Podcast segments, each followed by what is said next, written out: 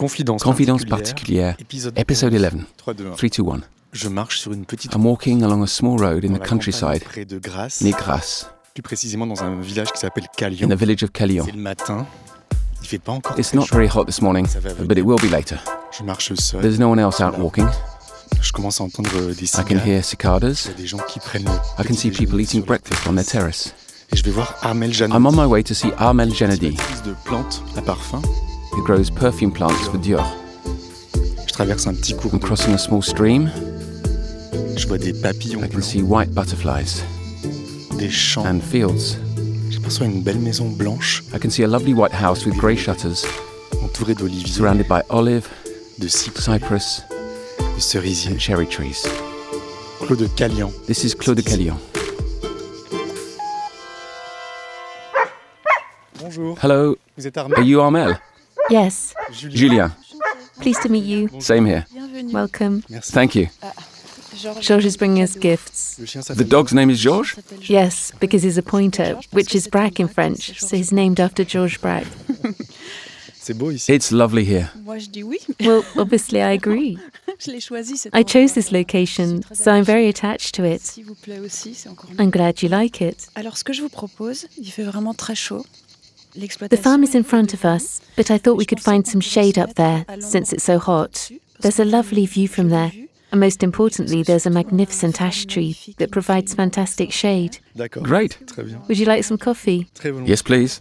So, this way. Donc c'est un endroit. So you chose this location. Oui, c'est un endroit. There were two of us involved, so we chose it together. Ce, ce projet, c'est un We weren't in the perfume plant business. Et euh, c'était pas notre métier. We were in other lines of work before. Puis euh, à un moment donné, eh bien, on a eu envie de. And then at a certain point, we were ready for a change. Et il a fallu choisir un. We needed to choose a location. So, euh, after a long and difficult search, we found this. on s'y est installé. We moved in and started to plant. Euh, Then months later, I met François Demachy, François Demachy est le parfumeur de la maison. Dior's Dior. perfumer. Et euh, je lui ai expliqué ce I explained the que ce projet project to ici. Il y him. avait Quasiment rien de There was virtually nothing here at that time. Et il m'a dit, When he asked where it was located, and I told him Callian, he said, Alors il a tiqué, il m'a dit mais vous savez que Christian Do you know that Christian Dior is buried in Callian? Je savais pas du tout ça. Know that. Et je ne savais absolument pas que I was completely Dior avait une unaware that the Dior family had a history with Callian, et que la fin and that near the end of his life, Christian euh, Dior split his time between Paris and here. Voilà, il y avait la surface qu'il fallait. And there we go. Il y avait We have the space we need, we could build our house and move our family in. Il y avait de l'eau pour nos There was water for our plants, Christian Dior and. Christian Dior was buried in the village.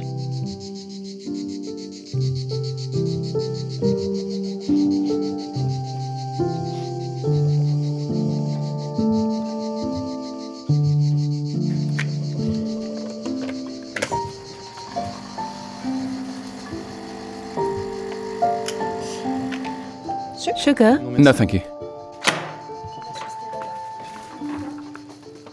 So you were talking about your life before all this. What was that like? Alors notre vie d'avant. Quand j'étais jeune, j'étais prof. When I was young, I taught French language and literature. Mon mari, lui, était preneur de son. My husband was a sound engineer. Et euh, on s'est un petit peu promené. We were both drifters, really. Et puis ensuite, on a eu des Then we had children, and since he was on the road a lot, Je me suis arrêtée de travailler. I stopped working to take care of our kids. Et puis, à un, moment donné, eh bien, lui, on avait And at a certain euh, point, he was fed up with his job, Et puis moi, par contre, j'avais vraiment envie de and I really wanted to go back to work, euh, to have a business of my euh, own. Notre idée, c'était d'avoir une vie professionnelle qui soit So we looked for a business that could integrate family life tout ça, ça fasse un tout, en quelque sorte. Et pour tout dire, la, la vie And farm life was not foreign to us because we both came from families with agricultural backgrounds. Tous nos grands-parents sont du milieu agricole.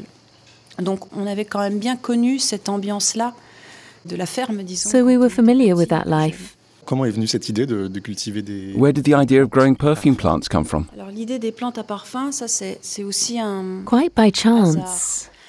On avait un projet agricole. mais We had agricultural plans, parfum parce que les but plantes they didn't involve perfume plants because perfume plants were finished here. That industry had died out. Ça ne nous a pas So that had never crossed our minds. Euh, en discutant avec un ami parfumeur euh, But then I was chatting with a friend who is an independent perfumer in Grasse, de temps en temps, je passais le voir et puis il me dit, tu sais, à Grasse, euh, who said, You know, there are some young folk in Grasse euh, who are trying to do something involving perfume plants. Je te verrai I can see you doing that. Ça m'a fait The penny dropped. Je suis rentrée. I went home J'ai dit à mon mari, on, on devrait, and I told my husband, on devrait faire ça. That's what we should do. Et euh, on a pris contact avec les jeunes en question. We contacted the euh, two young growers in question who had taken over their parents' farms quelque temps auparavant de travailler sur la revalorisation de leurs matières premières. and were working to promote their raw material, which had been overlooked by perfumers for years in favour of cheaper products purchased from abroad. surtout un produit différent, parce que la matière première grassoise, la matière première des fleurs, c'est une matière première particulière. Flowers are a raw material connected to a particular soil and a particular climate.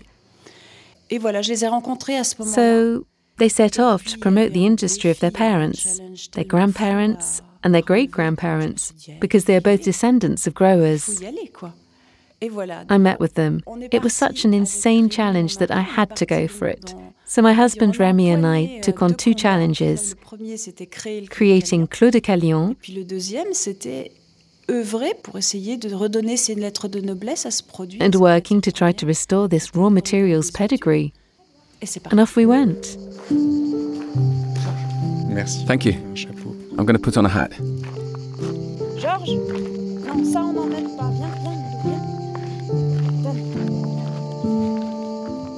On laisse ça là. Non, non, non. C'est ça qui est difficile, c'est que le métier. What's difficult is that the industry had more or less disappeared, Il a fallu tout so we had to reinvent the wheel.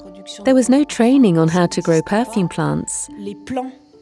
The plants that we plant and grow no longer exist. Il fallait œuvrer sur tous les fronts en fait. We had to do everything. Donc pour me former à ce moment-là, ben, je suis partie travailler avec les deux My training consisted in working with the two young growers we were talking about earlier.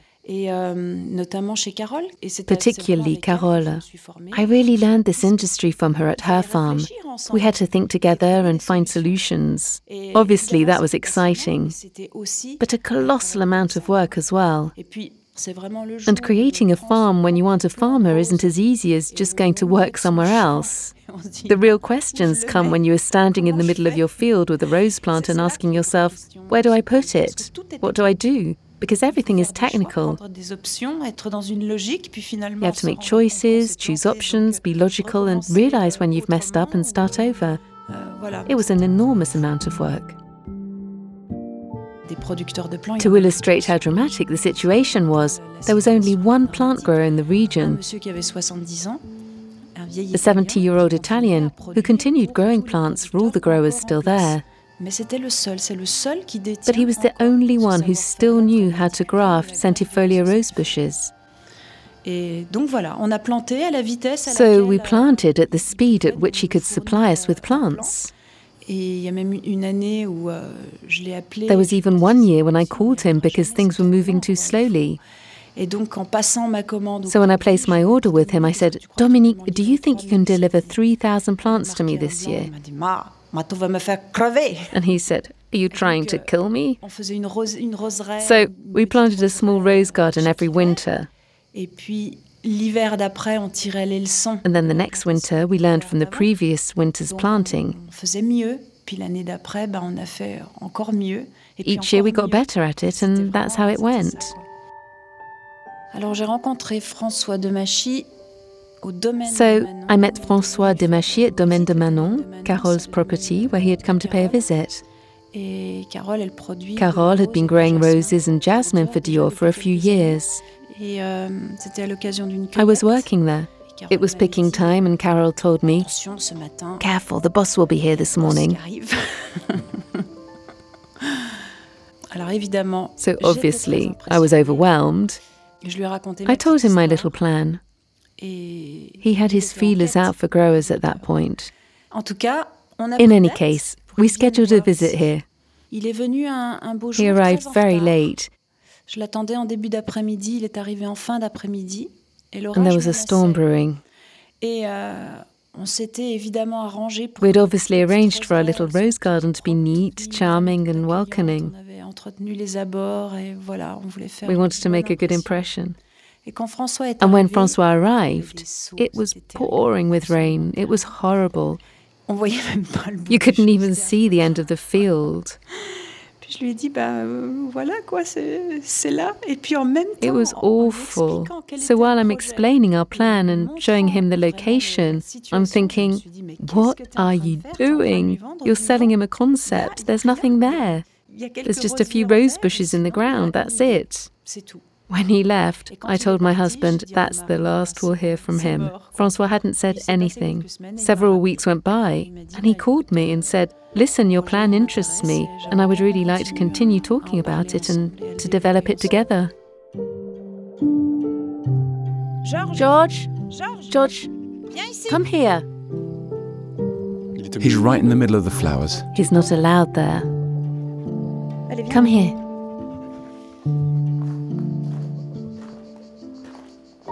Alors, ici, on a 3 hectares euh, et demi. Remy and I have about three and a half acres here, with just the two of us. Nous, ce qu'on souhaiterait, c'est que ce We want this property to remain manageable for us. Ce qu'on aime, c'est être au champ. Et, et We like being in the euh, fields and working with our plants. Donc, c'est voilà, c'est juste à la dimension de ce qu'on est So capable it's just the right size for us to manage together. Mais sinon, devant nous, là, ça In front of us, there is nothing but centifolia, and centifolia chose qui est has a very lovely fuchsia colour. Euh, elle est là pendant le It's the May mai, c'est le rose, the rose of Grasse.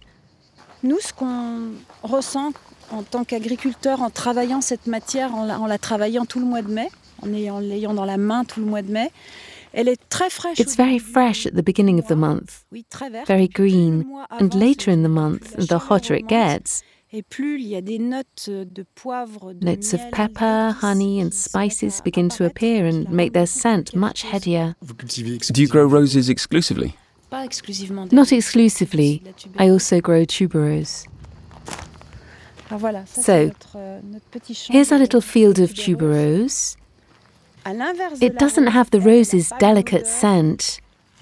Comment on peut dire C'est du lourd. Mm, C'est pas its délicatesse fragrance is heady. C'est capiteux, c'est. euh, It's really strong. Là, vous avez cueilli.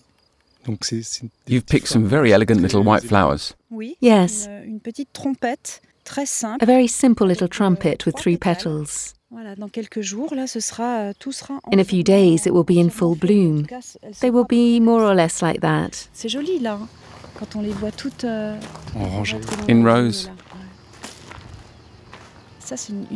Yes. que j'aime bien, le- I love the image of rose, of furrows. Ce bassin, c'est un bassin. This basin dates from the 2nd century AD. qui a été It was built by the construit par les Romains. Romans. Et il y a beaucoup There are lots of traces of the past associated with water and with conveying water to the fields. That all dates from Roman times. This land has been farmed for a very long time. Les histoires de fleurs. Flowers have a long history here. It was truly the area's business. petite- Imaginez toute cette campagne. Imagine this entire countryside around us. Tout ça là-bas, c'était des roses. Clearly, all that over there was roses. And all that over there was nostalgie de cette jasmine. époque-là, parce que I'm a bit nostalgic for that period because it created a Les gens étaient particular social fabric here.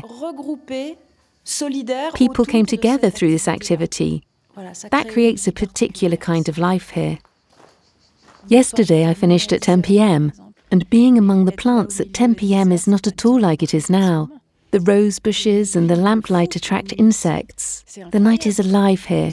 It's incredible because it's completely peaceful. I have the stars above my head. I really like to do that during the summer. In a few days, of course, we'll begin picking tuberoses once every two days. In the evening, it's a very pleasant harvest. It's refreshing. Euh, we're under a large shady ash tree. on, euh, De l'ombre, on- il fait frais, on, on est très It's very pleasant. On est au milieu de vos. And we're in the middle of your fields of flowers. Est-ce que vous sentez la. Do you feel the presence of Christian Dior in these fields? I didn't know anything about Christian Dior. I was familiar with the label, but a label isn't an individual. Au fur et à mesure de, de ma progression dans, dans ce partenariat avec la maison, My continued partnership with the company and the fact that I'm at the chateau frequently j'ai une roseraie because I have a rose garden du coup, there bah, le fait d'être un peu dans ses murs, dans son histoire, et du coup, have allowed me to get a better sense of the man. So he is part of my environment, but he hasn't been a part of my environment all that long. Donc il est So he's here. Donc il est là, Yes, c'est- c'est un And he is a truly likable character. Il a son He has his debonair style. j'ai un oncle qui lui I have an uncle who resembles him, d'autant plus facile so it's easier for me. Euh, il a quelque chose de vraiment But there's something very euh, nice about him in the original sense of the word. He is easy to like.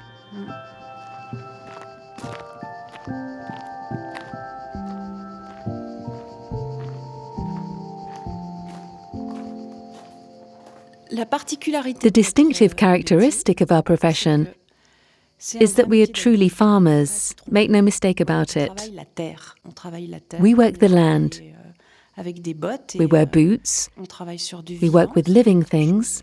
That's something else I'm very attached to. Et on travaille pour une industrie qui en même temps touche à ce qui fait We work for an industry that relates to the very essence of our humanity, quelque sorte. c'est-à-dire la poésie, like poetry, art, aesthetics.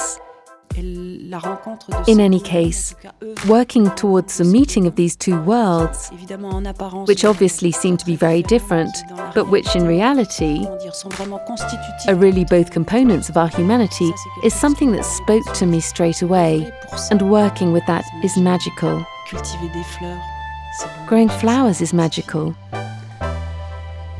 I have the luxury of working for this aim. Et, euh, je pense que c'est un It's a real privilege. La fleur, elle a ce caractère euh, particulier de nous. Flowers have the distinctive characteristic of reminding us that we are always surrounded by luxury. Voilà, on cultive des We cultivate flowers. You have a big smile on your face. Yes,